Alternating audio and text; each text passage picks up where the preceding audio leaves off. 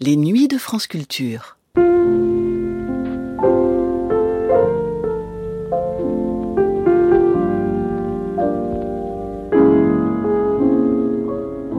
L'œuvre de Germaine Taillefer est aussi riche qu'elle est hétérogène. Si elle produit des morceaux sérieux, faits pour être donnés dans les salles de musique classique, elle se livre à toutes sortes de compositions. Musique de film, opérette, harmonisation de chansons traditionnelles, elle ne procède à aucune hiérarchisation et ne méprise aucune forme musicale. Au contraire, elle fut toujours guidée par le plaisir d'écrire, participant à des projets fantasques, avec la même ardeur que ses compositions personnelles les plus pointues. Dans ce dixième et dernier entretien avec Germaine Taillefer, au micro de Michel Manol, diffusé pour la première fois le 16 janvier 1975, c'est le compositeur Henri Sauguet qui amène un témoignage final des plus laudatifs, qui confirme et renforce l'impression donnée par les entretiens précédents. Compositrice hors norme, elle fut aussi une personne hors norme, sans aucune prétention, sans carriérisme, avec une humilité et un humour discret qui force l'admiration.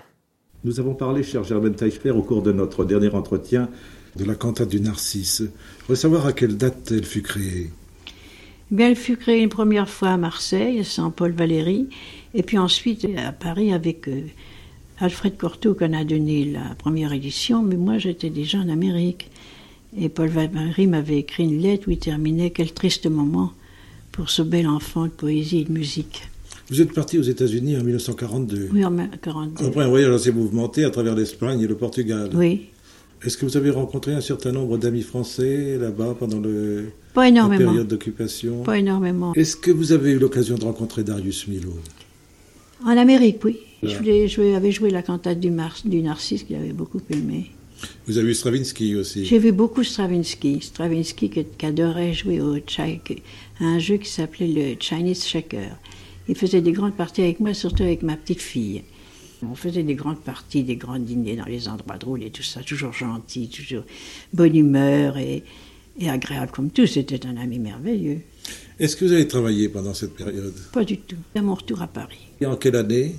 46, 47, alors là j'ai repris, j'ai repris une vie musicale, j'ai davantage travaillé. Et vous avez repris contact avec vos amis du J'ai groupe repris D6. contact avec mes amis du groupe des six, Darius Milhaud quand il était là, puis j'ai beaucoup vu Sauguet.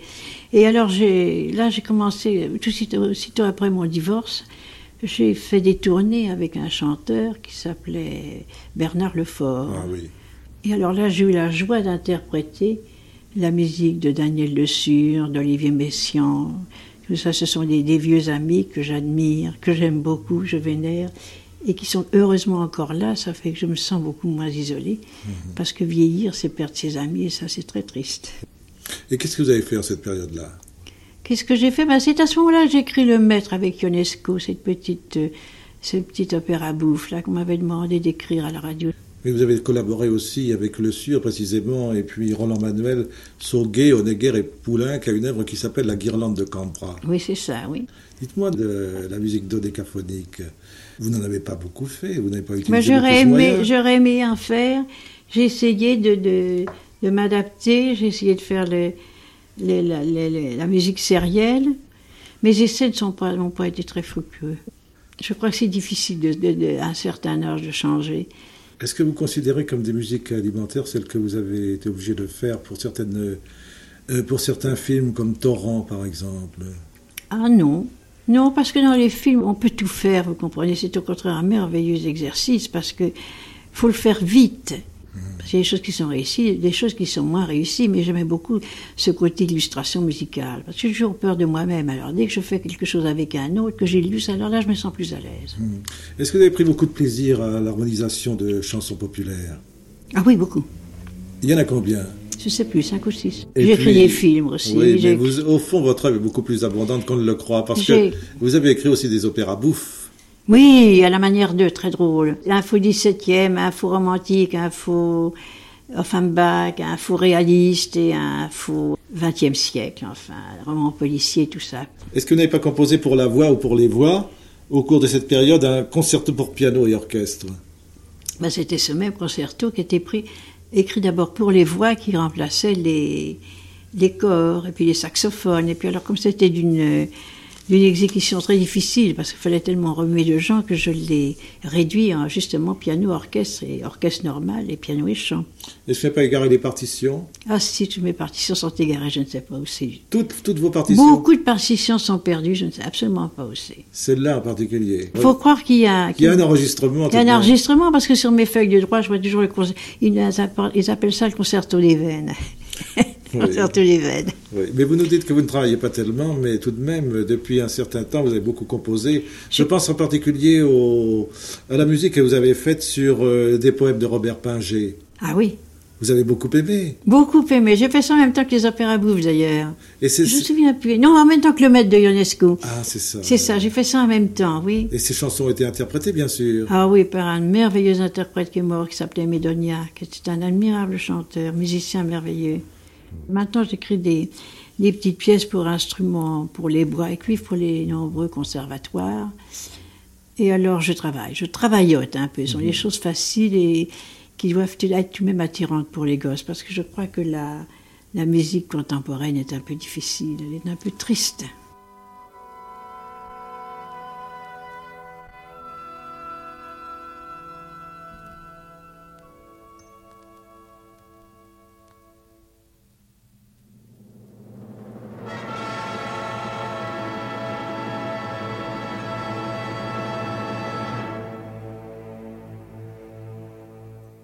Cher Germaine Taillefer, au cours de ces entretiens, vous êtes montrée singulièrement discrète sur votre œuvre. Aussi ai-je demandé à notre ami Henri Sauguet de vous situer parmi les compositeurs contemporains et de nous dire quelle place éminente vous occupez. À quel moment avez-vous rencontré pour la première fois Germaine Taillefer, Henri Sauguet? J'ai connu Germaine Taillefer presque aussitôt après mon arrivée à Paris dans les années 21-22. Elle faisait, vous savez, partie du groupe des six. Et c'est donc par Darius Milhaud et par mes amis Poulenc et Auric que j'ai connu Germaine. Elle était ravissante. Elle était euh, tellement gracieuse, tellement appétissante. Et puis, avec ce rire qui lui est, cette voix fraîche qu'elle a conservée, cette sorte d'aménité, de bonté qui rayonnait d'elle, et puis de spontanéité qui est restée la marque la plus, la plus exceptionnelle de son talent. Car euh, le talent de Germaine Taillefer est évidemment essentiellement féminin. Et c'est en cela que peut-être elle euh, a trouvé toutes les grâces de, de sa composition, tout ce qu'elle sait mettre de, de charme, de, de spontanéité, je l'ai dit, mais aussi de piquant et de, de, de, de frais, d'ému et de tendre. Euh, il y a évidemment euh, dans Germaine Taillefer euh, une influence qui est manifeste et qui est celle de Ravel. Mais elle n'est pas plus importante dans son œuvre que l'influence de Ravel est importante dans l'œuvre de Poulenc. Il y a évidemment, elle, elle est née peut-être d'un sentiment harmonique que l'on retrouve chez Ravel, mais euh, c'est tout autre chose. Et puis, d'ailleurs, le, le caractère même de la musique de, de, de Taillefer la rapproche plus de Poulenc que de Ravel. Mais l'essence, le- peut-être la naissance de la sensibilité de l'un comme de l'autre, on peut le trouver dans certains Ravel, du Ravel de ma mère Loire, par exemple, et qui est d'ailleurs assez près de Satie, car enfin il y a aussi une influence Ravel-Satie. Donc par conséquent, il y a là vraiment une trace familiale, n'est-ce pas Satie-Ravel, Ravel-Poulenc, Taillefer. Ce sont évidemment dans le groupe des six les deux qui se rapprochaient le plus comme sensibilité, comme tempérament et comme idée mélodique aussi, car la mélodie chez Germaine Taillefer est extrêmement importante.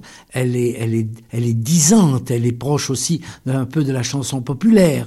Il y a, euh, d'ailleurs, elle a des chansons anciennes à sa façon à elle, qui n'est pas celle que, par exemple, Déodat Sévrac avait prise pour harmoniser les chansons anciennes qu'il avait faites pour Yvette Gilbert. Non, c'est tout autre chose. C'est un, un contour, un contexte harmonique, délicat et en même temps prime sautier et très personnel, car la musique de Taillefer se reconnaît entre toutes. Pour moi, dès que j'entends deux notes d'elle, je sais que ce sont les siennes et que c'est son climat.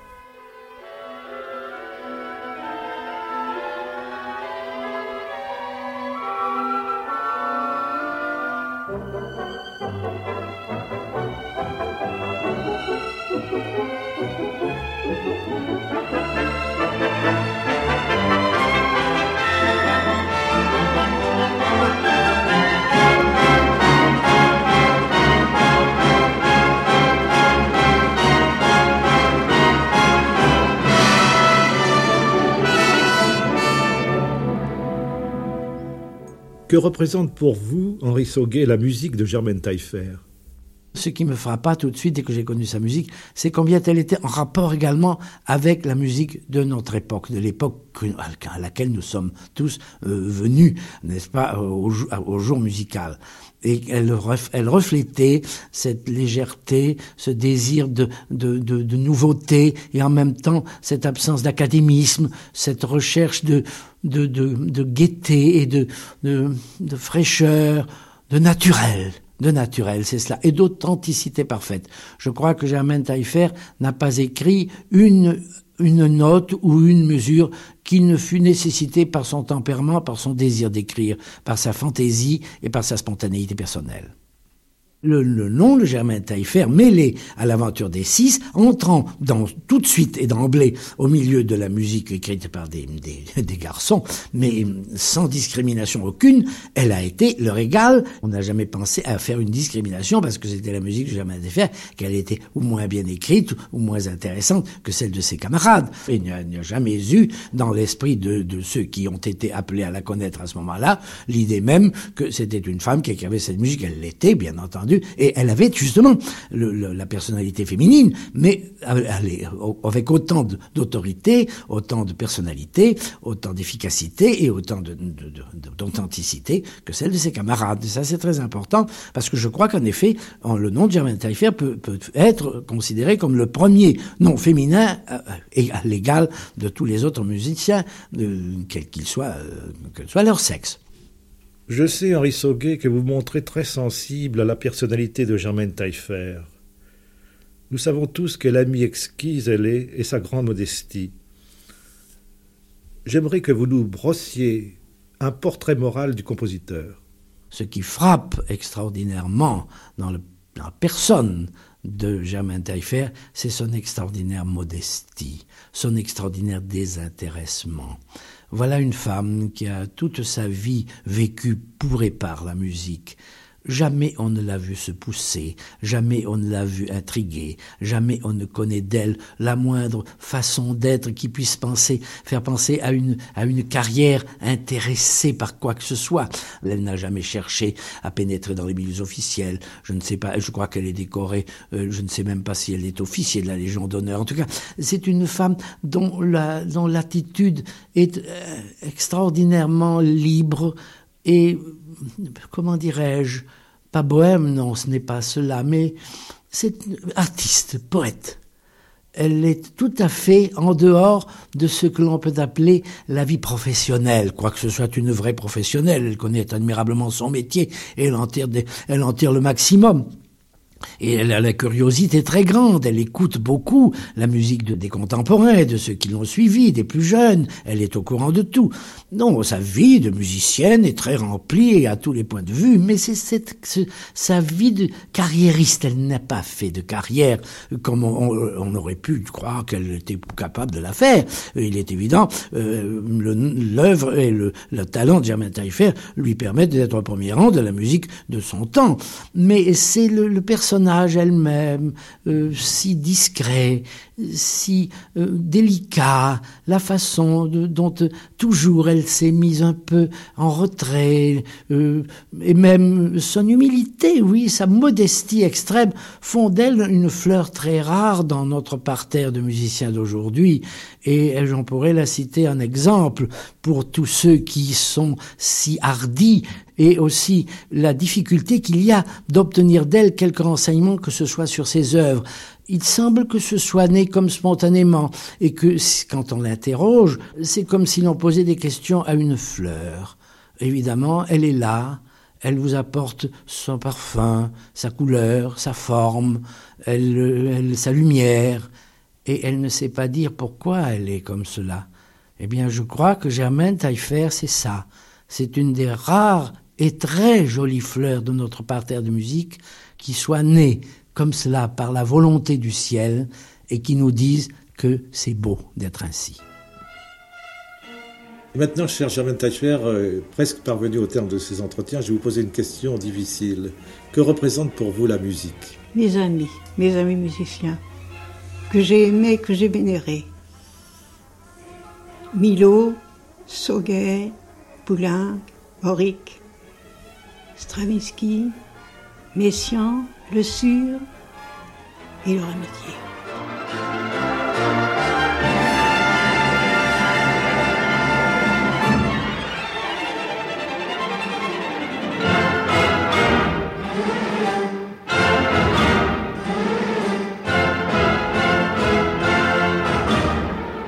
C'était le dixième et dernier entretien avec Germaine Taillefer au micro de Michel Manol, avec un témoignage d'Henri Sauguet, diffusé pour la première fois le 16 janvier 1975.